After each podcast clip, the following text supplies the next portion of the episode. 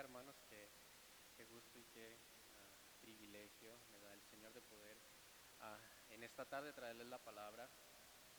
Ha sido un, texto de dura batalla y arduo trabajo. Y es más un texto de ánimo. Es una bendición.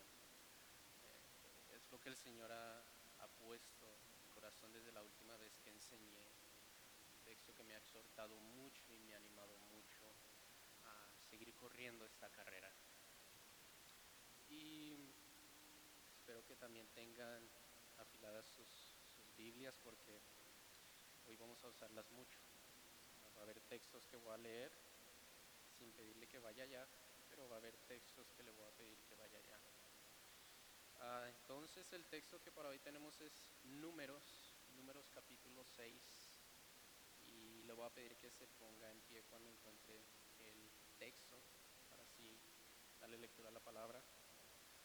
Vamos a leer el capítulo, eh, el capítulo 6, versículo 22 al 27. Esa va a ser, ese va a ser nuestro texto para hoy. Números capítulo 6, versículo 22 al 27. Dice así la palabra del Señor. Jehová habló a Moisés diciendo, Habla a Aarón y a sus hijos y diles, Así bendeciréis a los hijos de Israel, diciéndoles, Jehová te bendiga y te guarde. Jehová haga resplandecer su rostro sobre ti y tenga de ti misericordia. Jehová alce sobre ti su rostro y ponga en ti paz. Y pondrán mi nombre sobre los hijos de Israel y yo los bendeciré. Acompáñenme a orar. Amado Padre, Señor, nos acercamos en esta tarde ante tu presencia, Señor, en este culto, en este servicio de adoración.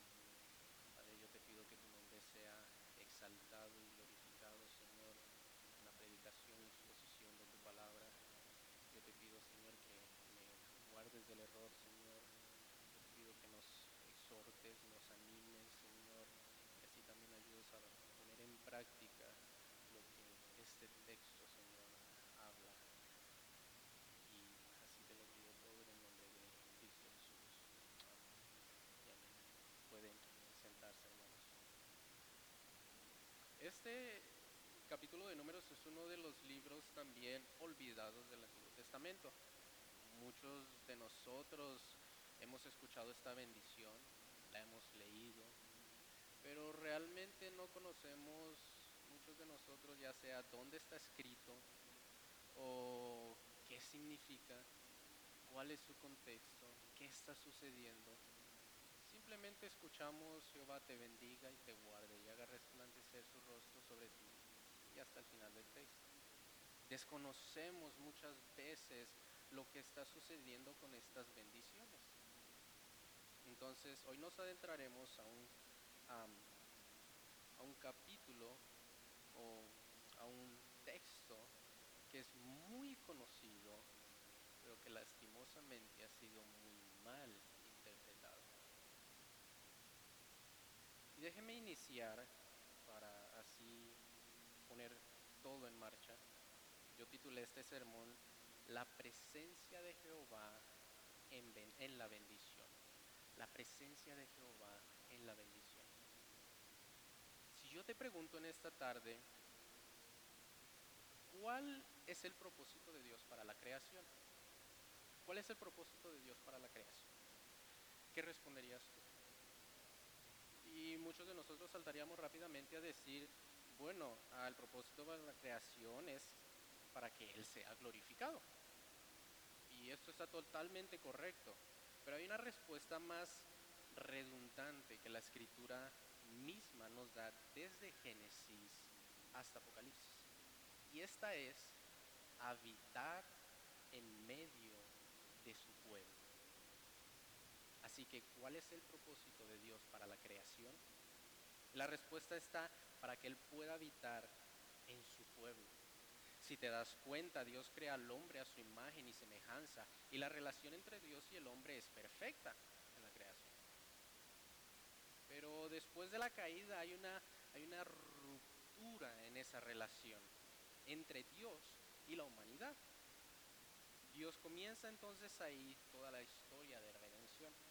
Y ahora nos debemos de preguntar cuál es el propósito de la redención. Obtenemos la misma respuesta.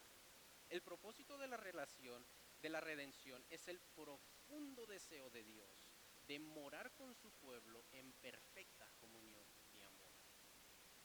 Yo seré vuestro Dios y vosotros seréis mi pueblo. Lenguaje de pacto.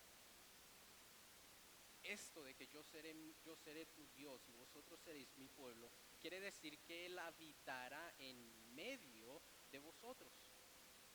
Significa vivir ante el rostro de Dios experimentando todas las bendiciones y sus beneficios de seguridad, alegría, misericordia, paz y vida eterna. Mis amados hermanos, la verdadera bendición de Jehová es que Él habita en medio de su pueblo, su presencia. Yo seré vuestro Dios y vosotros seréis mi. Voy a darle un poquito de contexto antes de entrar al pasaje. Y lo que está sucediendo en este pasaje, para dar el contexto, es el monte Sinaí. El monte Sinaí. Todo comienza cuando el pueblo de Israel sale de Egipto. El pueblo de Israel sale de Egipto, llega al monte Sinaí, empezamos a leer en Éxodo 19 al 24.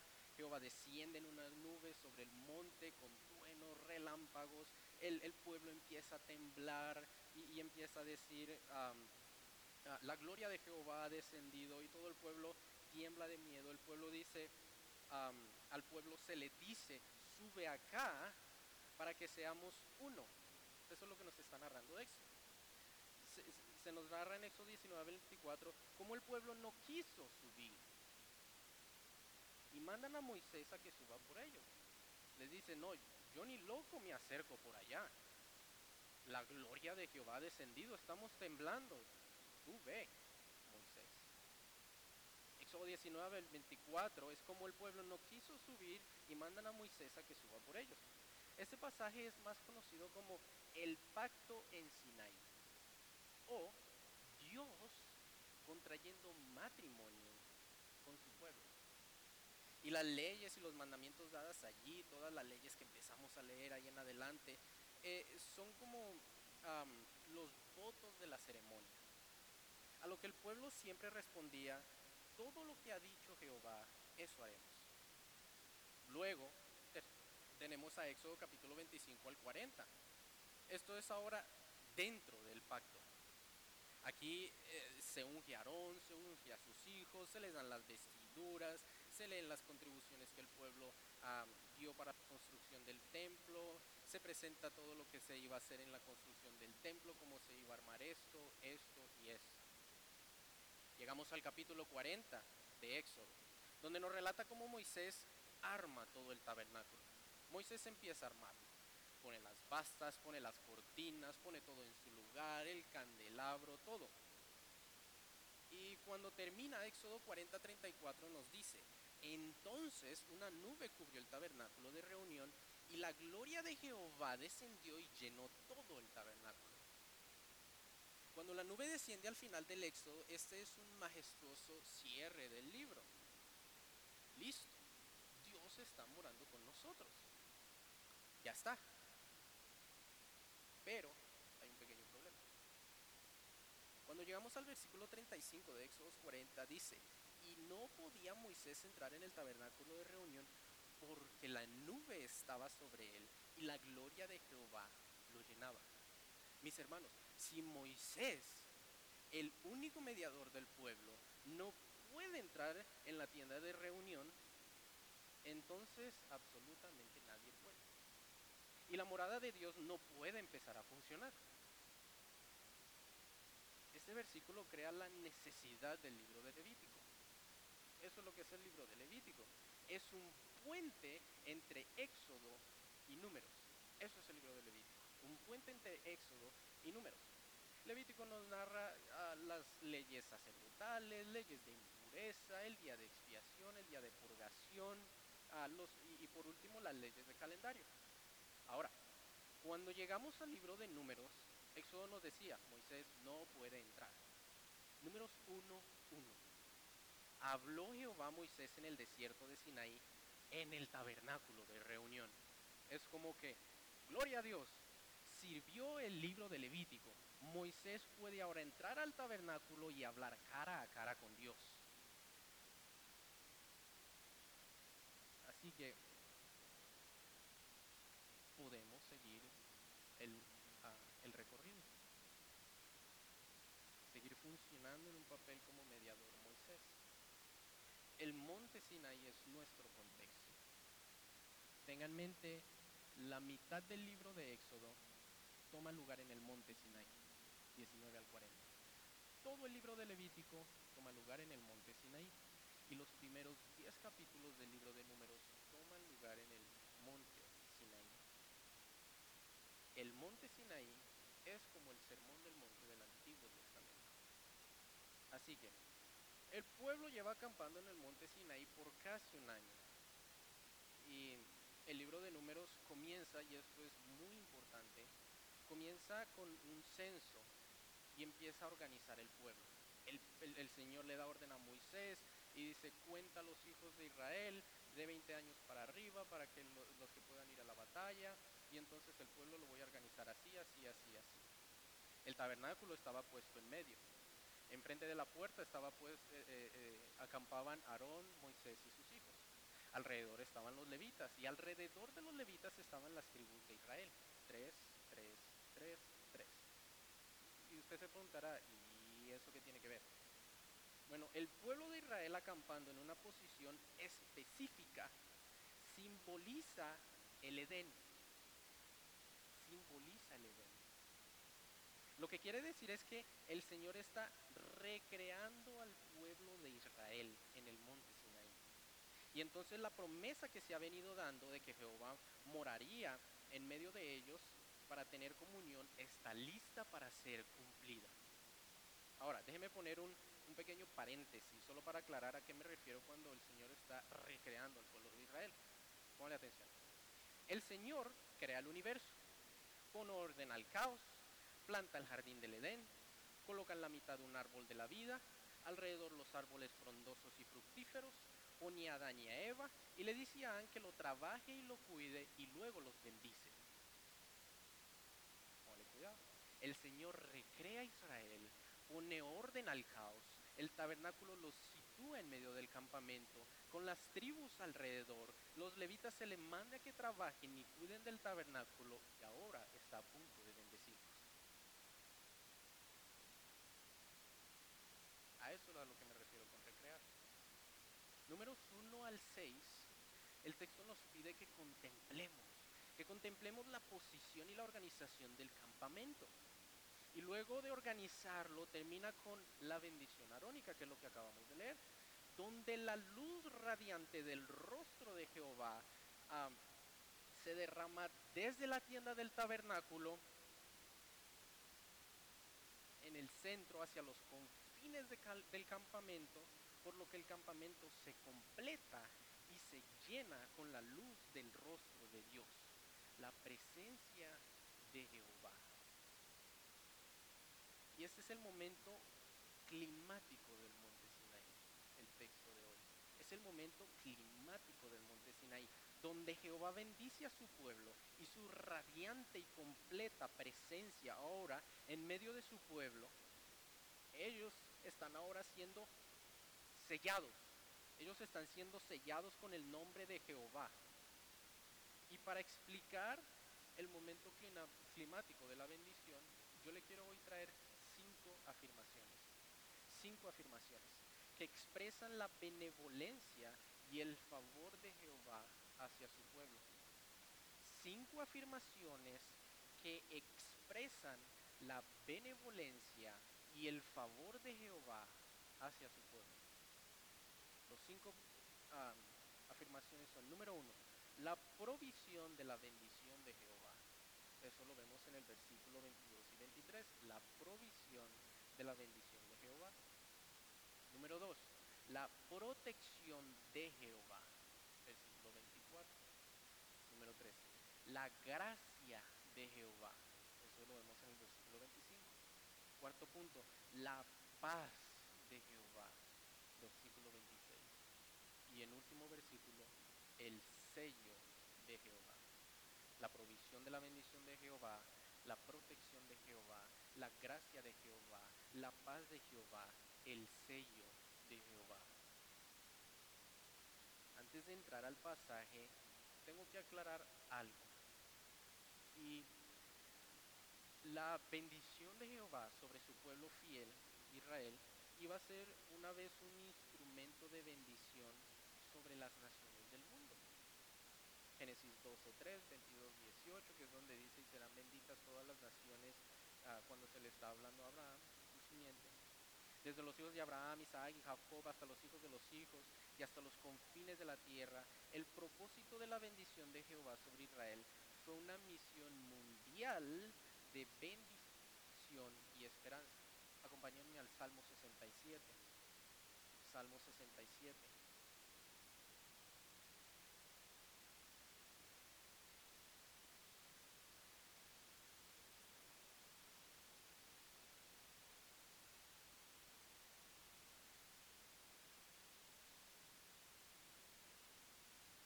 Los primeros dos versos de Salmo 67.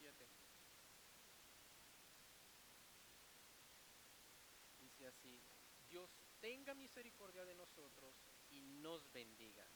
Ya estamos viendo que aquí está casi palpada la bendición, está casi ah, escrita de la misma manera.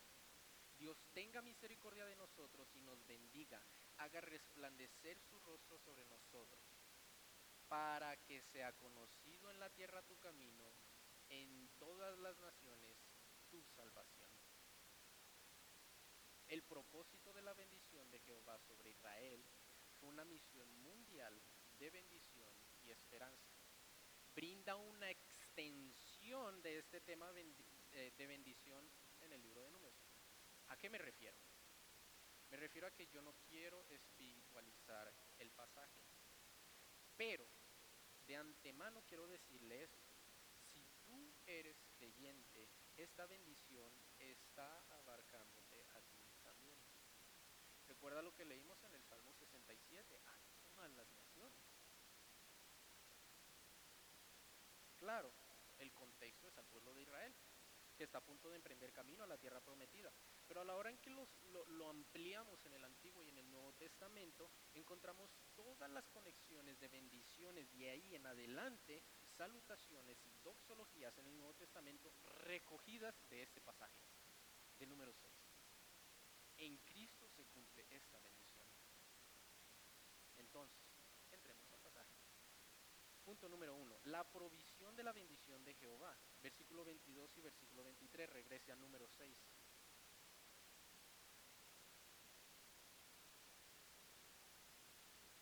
Dice así, Jehová habló a Moisés diciendo, habla a, los habla a Aarón y a sus hijos y diles, así bendeciréis a los hijos de Israel, diciéndoles, Jehová habló a Moisés. Esta es la frase dominante del libro de números. Se usa 150 veces en el libro. En el capítulo 6, acá esta bendición sacerdotal, es la décima vez donde se encuentra esta palabra. Recuerde, ah, perdón, y lo que hace es concentrarnos en lo que se ha venido anteriormente. Recuerde el contexto. Jehová está recreando a su pueblo y cumpliendo esa promesa de pacto de que ellos llevarían su nombre y su presencia y que moraría con ellos. Y así preparar al pueblo para el camino que les quedaba a la tierra prometida. Casi 40 años iban a empezar a emprender de ahí en adelante. Y es donde entra esta bendición. Era exclusivamente proclamada por el sumo sacerdote al final de cada reunión que se tenía en el pueblo, ya sea que se habían dado sacrificios o en el día sabático. El sacerdote Aarón, o quien había tomado su lugar, levantaba sus brazos y en un acto de oración pronunciaba esta bendición. Ellos, los sumos sacerdotes, eran quienes cargaban con el privilegio de declarar esta bendición al pueblo. A Moisés, siendo mediador, Jehová le dice, habla a Aarón. Le está dando un mandato, un imperativo, que le diga a Aarón y a sus hijos que debían de bendecir al pueblo en esta manera. Pero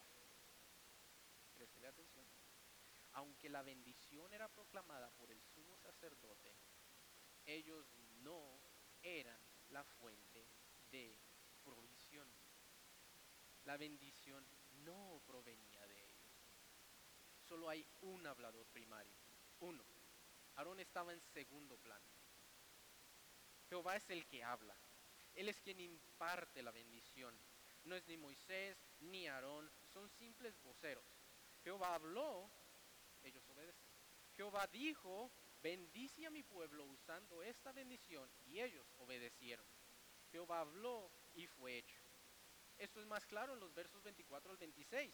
Jehová, Jehová, Jehová es la palabra dominante de toda esta bendición. No es necesaria esta repetición, esta repetición de Jehová, Jehová, Jehová. No es necesaria realmente. Pero el texto quiere enfatizar quién es la fuente de provisión de la bendición. Pero hay otra palabra que se repite el doble de veces que Jehová. Se repite seis veces y es la palabra tú. Mira el texto. 24. Jehová te bendiga y te guarde. 25. Jehová haga resplandecer su rostro sobre ti y tenga de ti misericordia. Jehová alce sobre ti su rostro y ponga en ti paz. Así como no es necesaria la repetición de Jehová, tampoco es necesaria tanta repetición de tú, tú, tú. El propósito de esta repetición es como un carpintero martillando el clavo en la pared hasta que está completamente dentro, anclado profundamente. El énfasis de todo esto está en ti. Esta es una manera, con la atención, singular, es algo personal. Aarón se, se, paraba frente al pueblo, el cual eran aproximadamente 2 a 5 millones de personas, y declararía esta bendición hablando de manera individual y personal a cada uno de los que estaba frente a él. La bendición está siendo provista por Jehová y está hablando de manera personal e individual a cada uno. Dios está hablando, Dios está bendiciendo. Aarón está en segundo plano, él solo está hablando las palabras de Jehová. Y quiero decirle esto, Jehová es el que da, Él es el que otorga, Él es quien se ha comprometido a habitar en medio de su pueblo, Él es quien está dándose a conocer, Él es quien ha escogido un remanente, Él es quien antes de la fundación del mundo te ha escogido y tiene un plan de redención. A Él es quien a todo le pertenece. Él, es quien nos ha provisto con esta tan grande y magnífica bendición. Y ahora Él es quien decide bendecir a su pueblo nosotros somos recipientes de la bendición individual de Dios. Jehová habló y fue así. Esta bendición proviene claramente de Jehová. De hecho, absolutamente todo proviene de Jehová.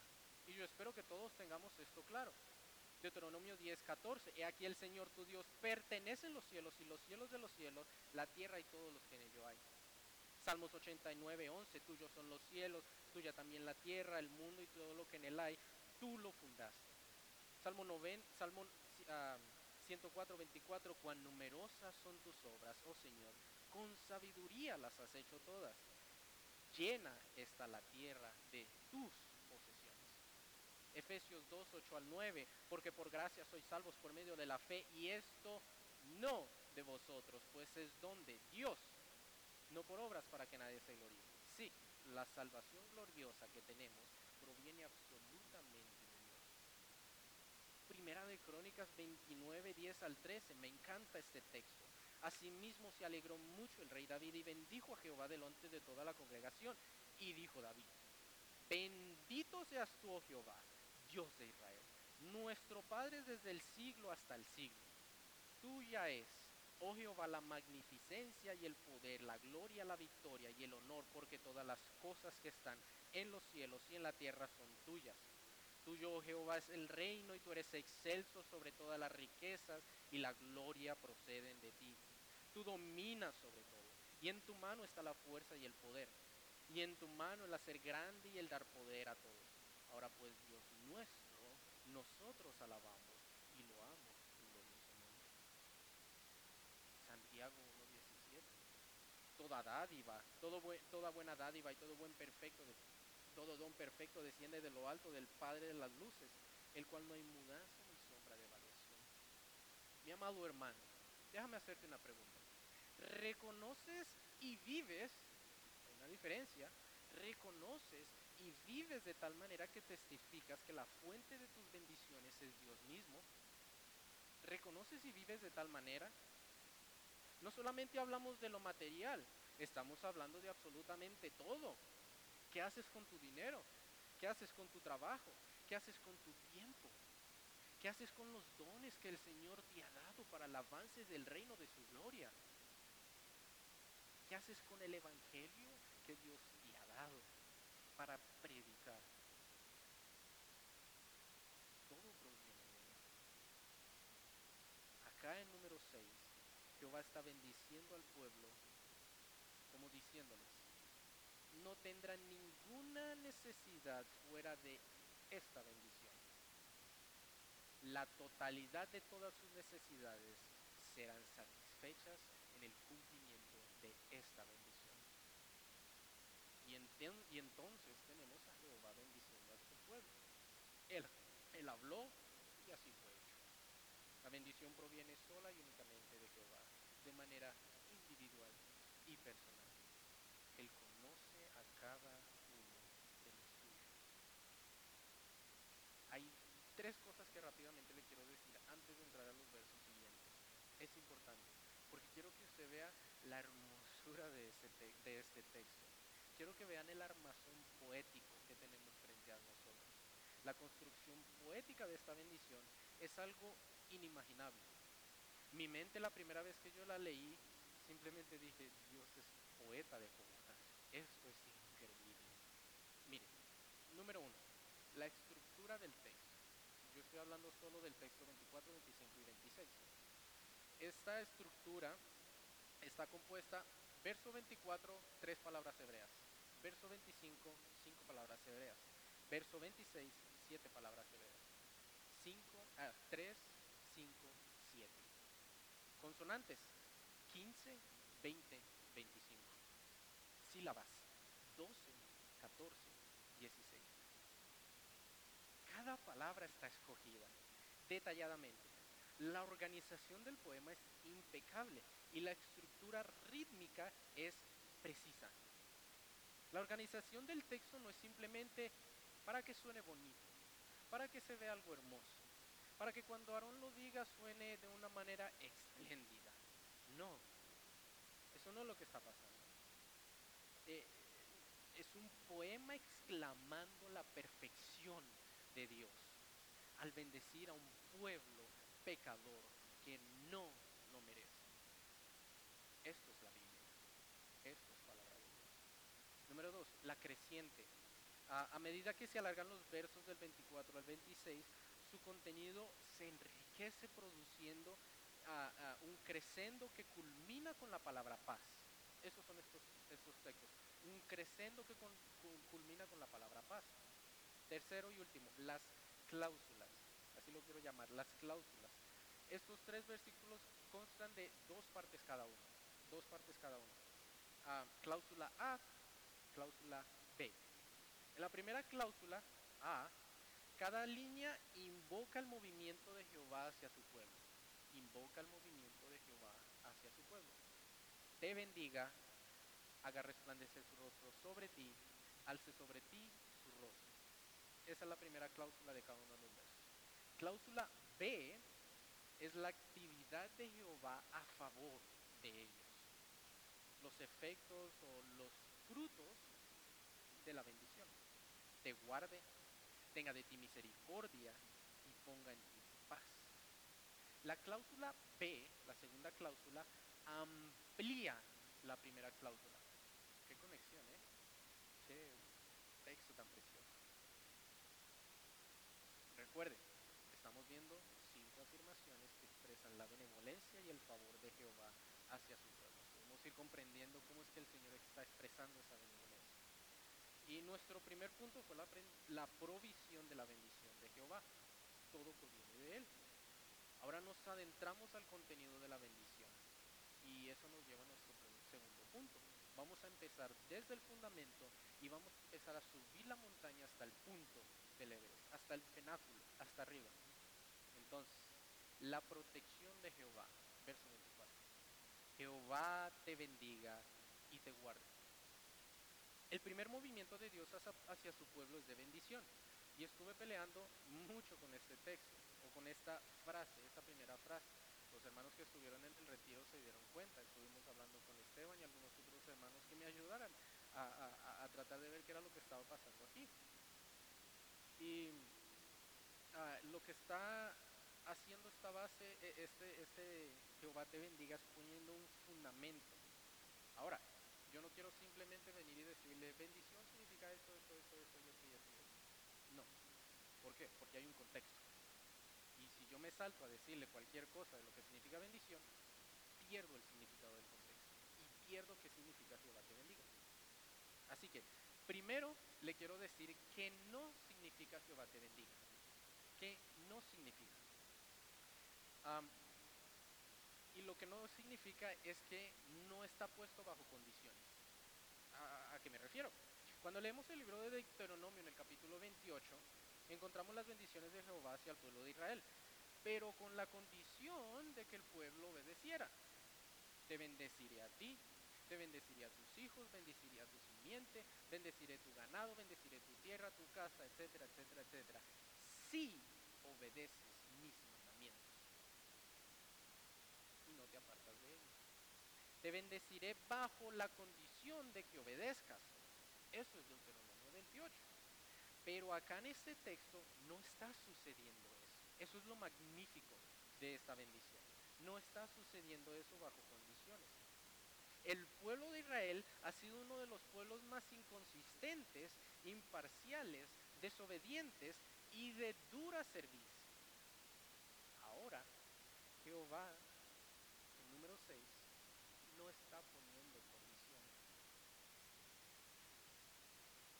Simplemente dice, Jehová te bendiga sin condiciones.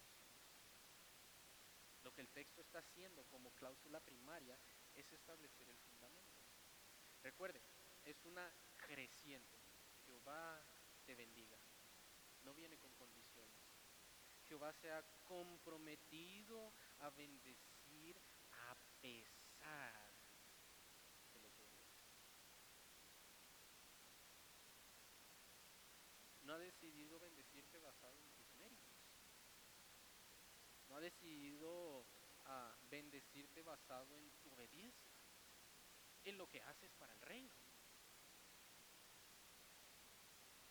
Sino que Él ha decidido escogerlos, hacerlos suyos, santificarlos, poner el nombre sobre ellos, la presencia en medio de ellos, y así también ha decidido bendecirlos.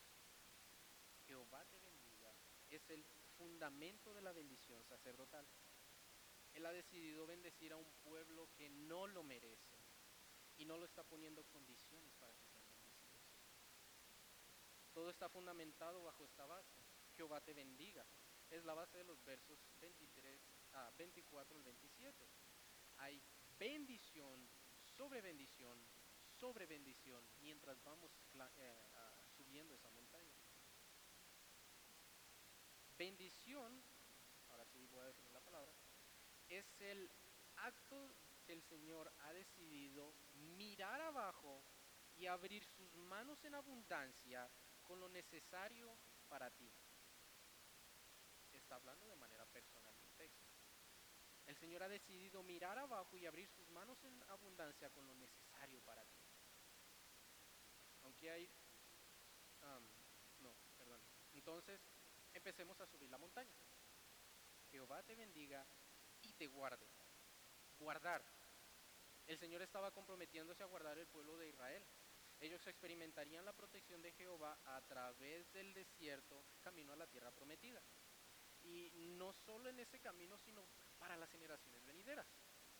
Lo que esta palabra quiere, tiene la connotación es de aquellos que emprenden un camino de peregrinaje sobre caminos hostiles, difíciles, rocosos, peligrosos, con Jehová guardándolos.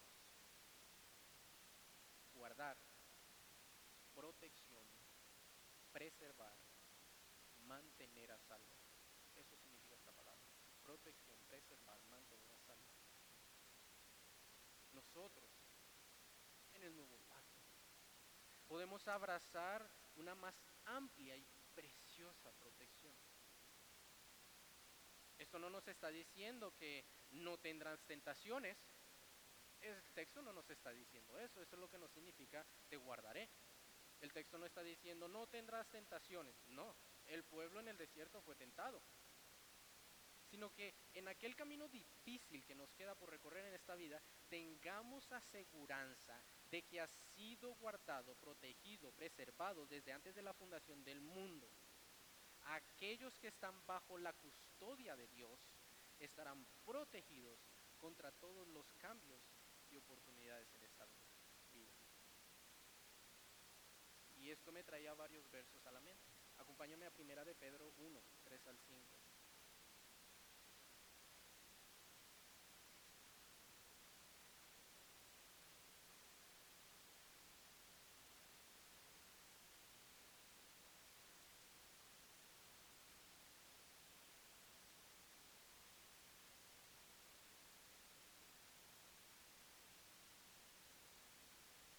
Dice así, primera de Pedro capítulo 1, versículo 3. Bendito el Dios y Padre de nuestro Señor Jesucristo, que según su grande misericordia nos hizo renacer para una esperanza viva por la resurrección de Jesucristo de los muertos para una herencia incorruptible, incontaminada e inmarcesible, reservado en los cielos para vosotros, que sois guardados por el poder de Dios mediante la fe para alcanzar la salvación que está preparada para ser manifestada en el tiempo postrero. ¿Qué nos está diciendo este, texto? Somos guardados en el mundo, así como nuestra herencia está guardada en el cielo. La lucha contra el pecado y las tentaciones que se nos levantan cada día, hemos de pelearlas en dependencia del Espíritu Santo, teniendo la certeza de que Él es quien nos guarda. Y si Dios es con nosotros, ¿quién contra nosotros? Mi hermano, tú estás guardado bajo la sombra del Omnipotente. Colosenses 3, 2 al 3, no lo busque. Poner la mira en las cosas de arriba, no en las de la tierra, porque habéis muerto y vuestra vida está escondida, guardada, segura con Cristo en Dios. Otro ejemplo, Judas 24. Judas está, Judas está váyalo buscando mientras, Judas 24, Judas está concluyendo su carta. Él ha estado hablando acerca de las falsas doctrinas, los falsos maestros eh, que se han metido dentro de la iglesia. Él está dando advertencias, amonestaciones y exhorta en contra de todos estos. Para al final culminar su carta con una doxología. Dice así Judas 24. Y aquel que es poderoso para guardaros sin caída y presentaros sin mancha delante de su gloria con gran alegría. Esta doxología es un aliento espiritual por la preservación de Dios en la iglesia, tanto, tanto de la manera corporativa como de manera individual hacia su pueblo. Así como Dios libertó a su pueblo en el pasado, así continúa guardando a su iglesia en el presente y lo hará también en el futuro. Asimismo, Dios preserva a cada creyente individualmente. Aunque pueda haber muchas causas de tropezar, los creyentes son guardados misericordiosamente de la apostasía, puesto que Cristo tiene el poder y la disposición para guardarnos. Dios preserva a su pueblo para que puedan no solo ser guardados, sino también pelear por la fe. Temas, pelea. El Señor ha abierto sus manos en abundancia con lo necesario para ti y se ha comprometido ahora a protegerte. Jehová te bendiga y te guarde. La protección de Jehová del Todopoderoso, el Dios creador, hacia su pueblo. Pero tenemos que seguir subiendo la montaña. Lo que nos lleva a nuestro punto número 3. La gracia de Jehová. Versículo 25. Jehová haga resplandecer su rostro sobre ti y tenga de ti misericordia. Esta es ah, la segunda cláusula. Abre con una expresión magnífica. Jehová haga resplandecer su rostro sobre ti. Medita en eso. Piénsalo. Jehová haga resplandecer, Jehová haga iluminar, alumbrar, brillar su rostro sobre ti. El rostro de Dios resplandeciendo sobre ti. No sé si podemos meditar y captar la magnificencia de eso. Y la misma escritura lleva estas dos cláusulas de la mano. Jehová, te haga resplandecer su rostro sobre ti tenga de ti misericordia. Voy a leer varios salmos, no lo, tienes que, no lo tienes que buscar. Simplemente quiero que vea la conexión en la misma escritura, cómo van de la mano estas dos cláusulas. Salmos 4.6. Muchos son los que dicen, ¿quién nos mostrará el bien? Alz- Alza sobre nosotros, oh Jehová, la luz de tu rostro. Salmos 21.6. Porque los has bendecido para siempre, lo llenaste de alegría con tu presencia. Este salmo lo que nos está diciendo es que la presencia de Jehová está acompañada de gozo. Salmos 31, 16. A resplandecer tu rostro sobre tu siervo, sálvame por tu misericordia. ¿Ven la conexión? Salmo 67, 1, que fue el que leímos. Dios tenga, Dios tenga misericordia de nosotros y nos bendiga, haga resplandecer su rostro sobre nosotros. Y así puedo seguir. Hay varios salmos que tengo aquí escritos, pero los voy a saltar por causa de tiempo. Salmo 80 es uno de, eso- de esos. Salmo 43, ah, 44, 3. Jehová haga resplandecer su rostro sobre ti.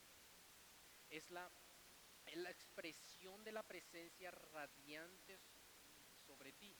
Y lo que quiere significar es que Él te mira favorablemente. Mediten eso otra vez. Dios Creador Todopoderoso te está mirando favorablemente y tenga de ti misericordia.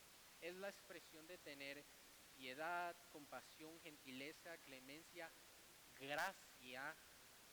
Por eso puse este segundo punto, la gracia de Jehová. Y quiere ilustrar, póngale atención, el doblar o inclinarse en bondad hacia uno inferior. Por eso es que usé mejor la palabra glas- gracia. El doblar o inclinarse en bondad hacia uno inferior. Dios Todopoderoso. La humanidad no puede ganar la gracia de Dios, del superior, por la obediencia o por otros méritos. No podemos. Ni la gracia de Dios puede ser anulada por la, por la infidelidad de uno. Si tú no eres fiel a las cosas escritas aquí, eso no anula la gracia de Dios. Dice ah, un comentarista, la gracia de Dios es un tema importante en todo el Antiguo Testamento. Gracia describe la actitud que surge en la acción amable de una parte superior a una inferior, en la que la inferior no tiene ningún derecho, no lo merece. Y donde podemos conectarlo con nuestro hermano donde decía en Éxodo ah, 33, 19, es un verso que todos conocemos así de la misma manera. Éxodo 30 y no, no lo tiene que buscar.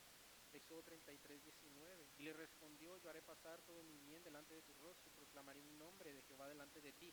Y tendré misericordia del que tendré misericordia. Y seré clemente para con, ah, para con el que seré clemente. Cuando ampliamos esto en el contexto, entendemos lo hermoso que es este pasaje. El pueblo de Israel había acabado de hacer un pacto con Dios, te serviremos, seremos a posesión tuya. Moisés se va al monte y el pueblo se queda haciendo un becerro de oro y adorándolo y llamándolo Jehová, tú nos sacaste de, eres tú nuestro ídolo, ese becerro de oro, tú nos sacaste de Egipto. ¿Cómo? Entonces el Señor dice, tendré misericordia del que tendré misericordia. ¿Y qué pasa? Tiene misericordia de ese pueblo. Empezamos a ver dónde merecía el pueblo de Israel. La grandeza de Jehová. Lo hermoso que es. Y cuando Moisés ve el, rostro, de, o bueno, las espaldas de Jehová, ve la gloria de él, ¿qué es lo que él dice? Y pasando Jehová por delante de él, de Moisés, Moisés proclamó, Jehová, Jehová, fuerte, misericordioso y piadoso, tardo para la ira y grande en misericordia y verdad, que guarda la misericordia a millares, que perdona la iniquidad, la rebelión y el pecado. Dios tan grande, Dios tan hermoso. Dios decide a quien quiere bendecir. De ti misericordia. La bendición de la presencia y la gracia de Dios hacia un pueblo de dura cerviz, que lo único que merecía era fuego del cielo. Era todo lo que merecía ese pueblo. Es todo lo que merecemos usted y yo también. Fuego del cielo. El Señor está bendiciendo a un pueblo indigno, inservible, sin mérito, incompetente, y no es por nada que se halle en él, sino porque yo tendré misericordia de quien quiera y me compadeceré de quien yo quiera. Y la razón por la misericordia de Jehová hacia ese pueblo no es encontrada en ellos, pero sí en Dios. Y yo le acabo de resumir lo que usted y yo somos. Mi amado hermano, Dios ha escogido bendecirte. Si estás en Cristo, no tiene que ver con absolutamente nada de ti, tus méritos, tu obediencia, no. Gracia describe la actitud que surge de la acción amable de una parte superior a una inferior en que la inferior no tiene ningún derecho sobre el superior. Segunda de Corintios 4:6. Porque Dios que mandó que desde las tinieblas resplandeciese, resplandeciese la luz, Él es el que resplandeció en nuestros corazones para que para iluminación del conocimiento de la gracia de Dios en la faz de Jesucristo. No sé si usted vio la conexión del texto en cuanto a resplandecer el rostro sobre ti. En la persona de Jesucristo, Dios ha manifestado su misericordia al hombre pecador. Primera de Pedro 5:10. Mas el Dios de toda gracia que nos llamó a su gloria eterna en Jesucristo, después que hayáis padecido un poco de tiempo, Él mismo os perfeccione, afirme, fortalezca y establezca. ¿Qué está pasando en este texto? El Dios grande y glorioso que te ha llamado desde la eternidad, el Dios de gracia, no ha prometido apartarte de la aflicción. Él no ha prometido apartarte de la aflicción o del padecimiento que hay en este mundo. Quítate eso de la cabeza. Pero lo que sí ha prometido es que después de que hayáis padecido en este mundo, Él mismo los establecerá en, un estado de gloria para siempre. ¿Cuál es la más grande promesa? ¿Bendición y abundancia en este mundo?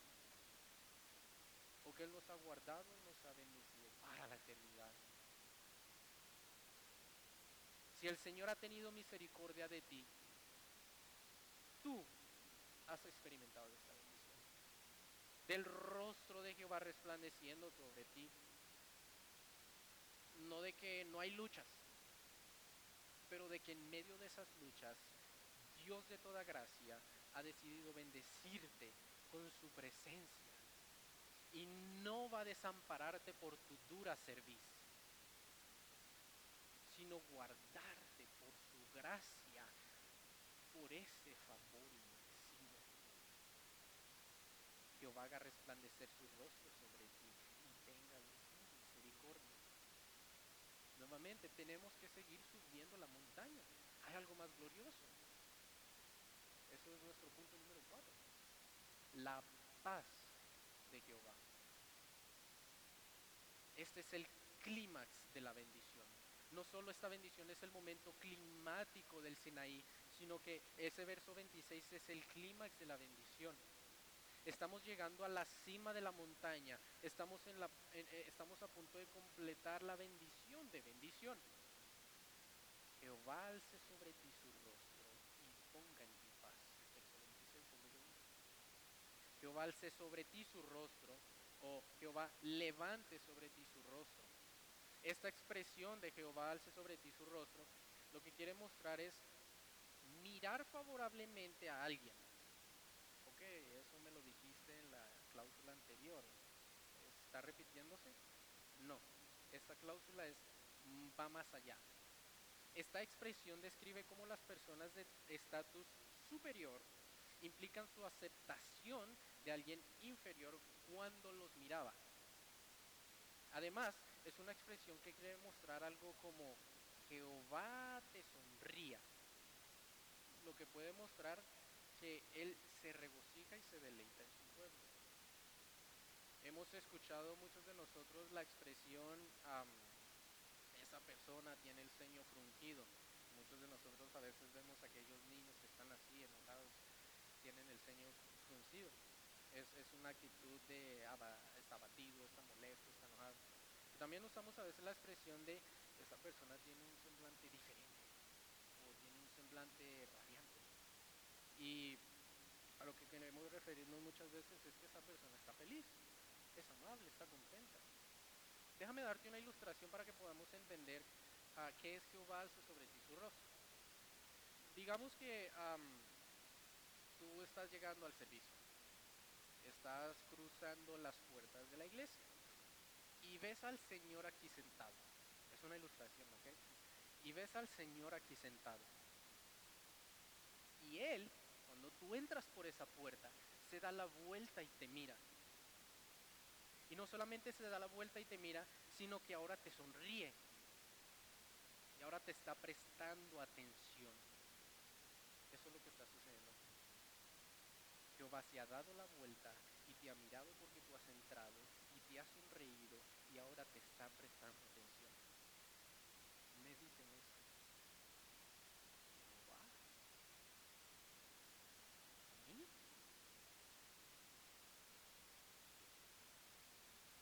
Esta expresión lo que quiere mostrar es, como le había dicho, mirar favorablemente, sonreír. Salmos 34, 15, 18. Los ojos de Jehová están sobre los justos y atentos sus oídos al clamor de los justos, el clamor de ellos. La ira de Jehová contra los que hacen mal, para cortar de la tierra la memoria de ellos. Claman los justos y Jehová los oye y los libra de todas sus angustias. Cercano está Jehová a los quebrantados de corazón y, salva a los contritos de espíritu. En Cristo hay seguridad.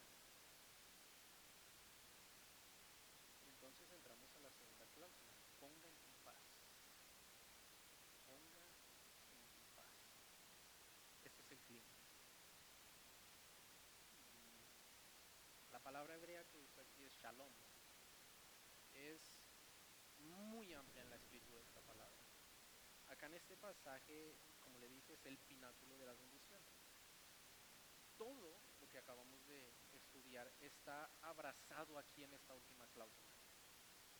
Así es como Jehová ha decidido bendecirte, poniendo paz en ti. Nuevamente, lo vamos a ver en el contexto del pasaje, que no me quiero saltar a darle simplemente definiciones. Salmo 29.11 usa la misma palabra. Jehová dará poder a su pueblo, Jehová bendecirá a su pueblo con paz. Salmos 37, 37 al 38. Considera al íntegro y mira al justo, porque hay un final dichoso para el hombre de paz, mas los transgresores serán todos a una destrucción. La posteridad de los impíos será. ¿A qué paz se está refiriendo este texto? ¿A qué, a, qué paz es lo que está hablando aquí en esta bendición? ¿Qué, qué- qué es lo que quiere decir con que la creciente culmina con paz? ¿Qué está pasando aquí? ¿Qué está sucediendo?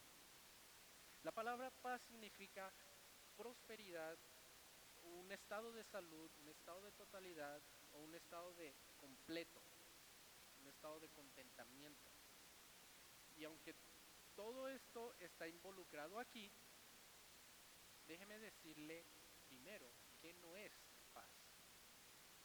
Paz no es la ausencia de la guerra. Paz no es la ausencia de las dificultades. Paz no es la ausencia de los problemas. Paz no es cuando llegas a tu hogar y dices, oh mi amor, hazme un poquito de silencio, vengo cansado del trabajo, que los niños estén calladitos, me voy a acostar un ratico, quiero paz. Si tú haces eso, hay un problema. Pero no se está refiriendo a eso. Eso no es paz. Paz no es irte de vacaciones y relajarte unos buenos días. No, no tiene nada malo. Pero no es lo que se está refiriendo aquí. El mundo ha querido definirnos el concepto de paz de esta manera, como yo le acabo de decir. Eso es la definición de paz del mundo. No guerras, no enemistades, no hay tropiezos, no hay esto, que mis niños se callen. No, eso no es. La paz de Dios no es la ausencia de los problemas, sino la presencia de Dios en medio de los problemas. Eso es paz. Porque nuevas son tus misericordias cada mañana. Ese es mi ejemplo. Quiero que le ponga atención. Porque muchos de nosotros conocemos este texto y lo oramos. Cuando vemos a alguien decimos, nuevas son las misericordias del Señor cada mañana, el Señor me ha bendecido. Y qué bueno, qué glorioso que lo haces. Pero quiero que entiendas el contexto de lo que está pasando en esta sección de la escritura. Esta porción de la escritura está situada en medio del libro de lamentaciones. Al pueblo de eh, eh, lo que está pasando en el libro de lamentaciones es que aquel profeta se está lamentando porque ha venido el juicio sobre el pueblo y ahora esa tierra prometida está desolada, está destruida, está en llamas, no hay nadie, gente hay muerta en las calles, hay sangre tirada, oscuridad, no hay salida, no veo paz. ¿Y qué dice el, profeta? En medio de esa situación. La misericordia de Jehová no hemos sido consumidos. Porque nunca decayeron sus misericordias. Nuevas son cada mañana. Grande es tu fidelidad. ¿Puedes tú exclamar eso la debilidad? Podemos gritar estas palabras de la escritura cuando todo está oscuro, cuando todo está decayendo, cuando no vemos la luz, cuando a nuestro alrededor todo se está destruyendo. Podemos decir esto. Señor, tus misericordias son nuevas cada mañana. Mi vida se está destruyendo, tú eres fiel. Tu palabra es fiel. Tú me has bendecido. Tú has- me- me has protegido, me has tenido des- eh, misericordia. Tu rostro está resplandeciendo sobre mí. Me miras y me sonríes y pones atención a mí. Eres favorable a mí. Señor, hay paz en medio del dolor, en medio de la aflicción. Déjeme darle otro ejemplo. Porque mi poder se perfecciona en la debilidad. Otro texto muy conocido. Y esto me ayudó a verlo un hermano, hermano Sugel, chileno. Él dice, en una misma manera esto lo encontramos en, el final de la carta de segunda a los Corintios. Porque mi poder se perfecciona en la debilidad. Cuando Pablo comienza la carta, hay que ver el contexto para entender todo lo que está pasando. Pablo dice, fuimos abrumados sobremanera más allá de nuestras fuerzas, de tal modo que aún perdimos la esperanza de conservar la vida. Pero tuvimos en nosotros mismos sentencia de muerte para que no confiásemos en nosotros mismos, sino en Dios que resucita a los muertos. El apóstol Pablo. El apóstol es de apóstoles, como muchos lo conocen y lo admiran. Está diciendo esto. El Señor me tuvo que poner en posición de muerte para yo confiar en Él. Y muchas veces nosotros tenemos que ser en esas posiciones de muerte, de angustia, de debilidad, de dolor, para que digamos como el apóstol Pablo, para que no confiásemos en nosotros mismos, sino en Dios que resucita a los muertos. Pablo está reconociendo su propio problema y tendencia de confiar en él mismo. Y fue lo que Dios hizo. Lo colocó en peligro de muerte para que no confiase en sí mismo, sino en Dios. La pregunta es, ¿por qué Dios nos coloca en situaciones donde parece que no hubiera salida? Porque es la única forma en que somos movidos a dejar de confiar en nuestras capacidades y empezar a confiar en Dios. Y es así que en el capítulo 12 de Segunda a los Corintios, él dice después de haber dicho esto, el poder de Dios se perfecciona en la debilidad. Una cosa es conectada con la otra. Hay una canción que a mí me encanta, que con mi esposa nos gusta mucho escuchar. En inglés se llama For the God on the Mountain. Una canción preciosa. Y habla de cómo tú cuán fácil cuando estás arriba en la montaña puedes hablar de fe y exhortar a los hermanos, mi hermano, sigue orando, anímate esto, lo otro. Dice, pero cuando a ti te toca el valle de muerte, oh, ahí sí se te olvidó que fe. Ahí sí se te olvidó que es ánimo. Ahí sí se te olvidó que es oración, que es palabra. Pero ¿qué es lo que la canción dice? Porque el Dios en las montañas es el mismo en valle. Porque el Dios del día es el mismo Dios en la noche. Él es el mismo Dios de las alturas. Muchas veces nosotros, y es un ejemplo que ponen algunos hermanos, dicen a, veces vamos caminando en el bosque y por ejemplo un hermano se cae en, un hoyo muy profundo. Aquella persona está en debilidad, está pasando por una situación difícil. Y en vez de nosotros decir, espera, me voy a buscar la forma de sacarte del hoyo, ¿qué es lo que hacemos? Ora. Ay, mira, eh, tal y tal versículo dice tal cosa. Como que más peso le echamos al hermano. No, búscate la manera, busca una soga, tírale la soga, levántalo y anímalo. ¿Qué es lo que pasó con los amigos de Job? Lo mismo. Jehová, eh, Jehová. Job estaba en el hoyo. ¿Y qué fue lo que hicieron los amigos de Job? Es tu culpa, tu culpa, tu culpa. Tú eres un pecador. Tú te vas a ir al infierno. Eso no es el Evangelio. Los amigos de Job debieron de haber buscado la manera de encontrar una escalera, una soga, algo para sacarlo del hoyo y decirle, ¿qué has hecho? Arrepiéntete de tus pecados. Mira Cristo. Pero después de que lo sacaron del hoyo, no cuando estaba metido en el hoyo.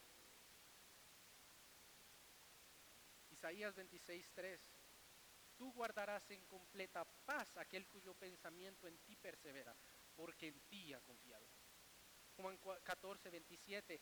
La paz os dejo, mi paz os doy, yo no os la doy como el mundo la da. No se turbe vuestro corazón ni tenga miedo. Él da paz, una paz totalmente contraria a la paz del mundo. Una paz sincera, una paz e, e, eterna, una paz sobrenatural. No podemos comprenderlo. Hablaba con mi esposa y le decía, yo he pasado ciertas, ciertas situaciones y aunque no han sido, no quiero comparar situaciones, pero le he dicho, no han sido esas situaciones donde de verdad digo, aquí tengo. Pero le digo, yo he experimentado la paz de Dios en medio de esas situaciones.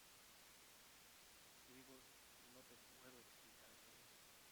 No puedo. La ansiedad, el dolor en la la paz que el Señor me ha dado, me ha otorgado. Segunda Tesalonicenses 3:16, y el mismo Señor de paz os dé siempre paz en toda manera. El Señor sea con todos vosotros. El mismo es quien da la paz. Aquella paz sobrenatural que no podemos comprender. Nuevamente, una paz que no es este mundo. Filipenses 4, 6 al 7, por nada estéis afanosos, sino sean conocidas vuestras peticiones delante de Dios, en toda oración el versículo y la paz de Dios, que sobrepasa todo entendimiento, guardará vuestros corazones y vuestros pensamientos, y es como el clima del texto, en Cristo Jesús. La paz de Dios, dice un comentarista, la paz de Dios es estar agradecido por la misericordia pasada, consciente de la misericordia presente y seguro de la misericordia futura. Dios es el Dios de la paz. Spurgeon dice, una mirada de aprobación de Dios crea una calma profunda y deliciosa dentro del alma. No es de que te quita las tentaciones, de que te quita el dolor, poder se perfecciona en la debilidad, sino que te da paz en esa situación. Y último punto, porque ya estoy casi a tiempo. Jehová alce sobre ti su rostro y ponga en ti paz. En punto número 5, el sello de Jehová. El sello de Jehová. Verso 27. Y pondrán mi nombre sobre los hijos de Israel y yo los bendeciré. Al momento en que esta bendición era proclamada al pueblo, ponía el nombre de Jehová sobre ellos. Estuve tratando de comprender eso y no quería venirle aquí y explicarle cualquier cosa. Sinceramente le digo, no lo comprendo. El sacerdote se para, extiende sus brazos y proclama la bendición y el nombre de Jehová es puesto sobre ellos. Por eso dije, qué gran privilegio que el sumo sacerdote tiene de proclamar esta bendición. Aunque él está como secundario, Jehová es quien está proveyendo con todo. Pero está siendo puesto el nombre de Jehová sobre ellos a la hora en que se, uh, de esta bendición. El pueblo de Dios uh, carga con su nombre. El pueblo de Dios carga con su nombre. Y eso es algo extraordinariamente maravilloso. Nosotros somos el pueblo de Dios. Nosotros cargamos con el nombre de Dios. Mi nombre. Lo que eso significa es uh, muestra posesión.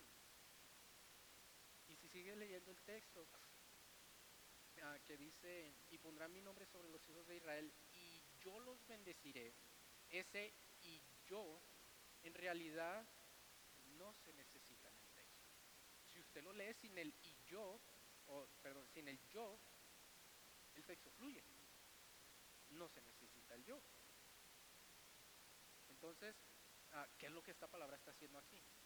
Y lo que está haciendo esta palabra es dar un énfasis, un énfasis en la bendición.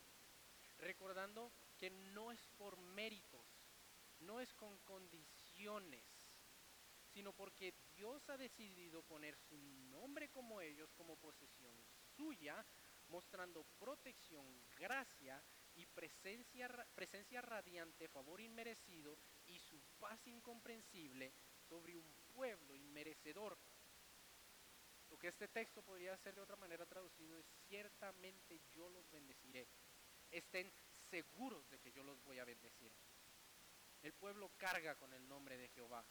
El pueblo que es posesión de Jehová, ciertamente es un pueblo bendecido. Como conclusión, nosotros tenemos la bendición de gracia de parte de Dios. Nuestro Señor Jesucristo recibió totalmente lo contrario a esta bendición en el Calvario. Déjeme explicárselo. Nosotros leímos esta bendición. La bendición dice en número 6, Jehová te bendiga y te guarde. Jehová haga resplandecer su rostro sobre ti y, y, tenga de ti misericordia. Jehová alce sobre ti su rostro y ponga en ti paz. Dale la vuelta, la bendición es exactamente lo que Cristo cargó en el Calvario. Cristo se hizo maldición y recibir la ausencia de Dios. Mire cómo fue lo que Cristo recibió en Calvario. El Señor te maldiga y te abandone. El Señor aparte su rostro sobre ti en ira y enojo. El Señor se niegue a resplandecer su rostro sobre ti y te dé el infierno. Eso es lo que Cristo cargó en el Calvario. Eso es la cruz. Él recibió la maldición del pacto para que tú puedas recibir las bendiciones del pacto. Lo que es suyo ahora es nuestro. Lo que es nuestro puesto en la cruz. Nuestro pecado es imputado en Cristo y su vida perfecta y justa es imputada en nosotros. ¿Sabes lo que veíamos Señor fue maldecido, se hizo maldito en el Calvario. Segunda de Corintios 5:21 dice, al que no conoció pecado hizo para que nosotros fuésemos hechos justicia de Dios en él. Se hizo maldición en la cruz. Para que así, como nuestro gran sumo sacerdote, pueda ahora bendecirnos. Recuerda lo que yo le dije al principio, en la introducción.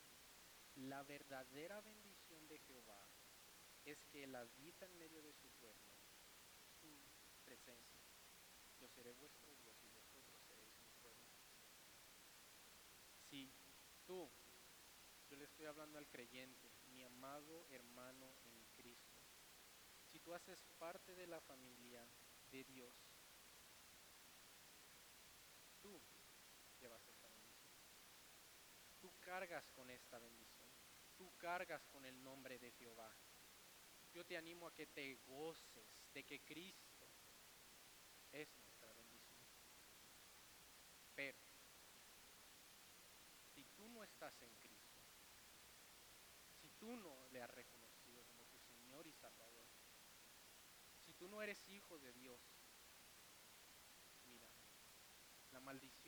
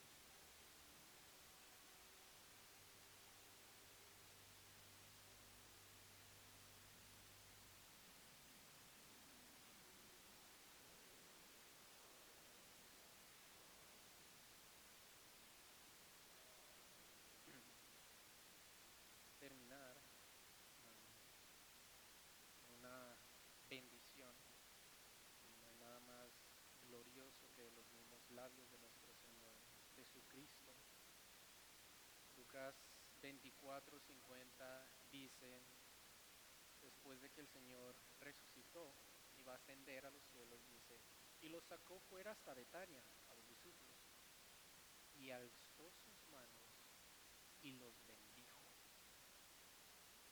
Ahora la pregunta es, porque sigue leyendo y usted dice, ¿qué es la bendición? Y yo creo que Lutero estaba correcto cuando él dijo, la bendición es la de Mateo 28, 18 al 20. Alzó sus manos y los bendijo, diciendo, Toda potestad me es dada en el cielo y en la tierra. Por tanto, id y haced discípulos a todas las naciones, bautizándolas en el nombre del Padre, del Hijo y del Espíritu Santo, enseñándoles que guarden todas las cosas que os he mandado, y aquí está. He aquí yo estoy con vosotros todos los días hasta el fin del mundo. Amén. En esta bendición, o es todo, o es nada. Si tú eres creyente, tienes todo, toda esta bendición. Si tú no lo eres, no tienes nada. El no creyente vive bajo una maldición. Sobre ti no hay de. La copa completa está. Nosotros, pueblo de Dios, somos infinitamente bendecidos. Un pueblo que carga con el nombre de Jehová, un pueblo ciertamente bendecido, un pueblo protegido y preservado bajo bendición, un pueblo donde la gracia y la misericordia y la presencia radiante de Jehová resplandece pueblo en el cual Dios ha puesto paz sobrenatural, porque Jehová sonríe y está atento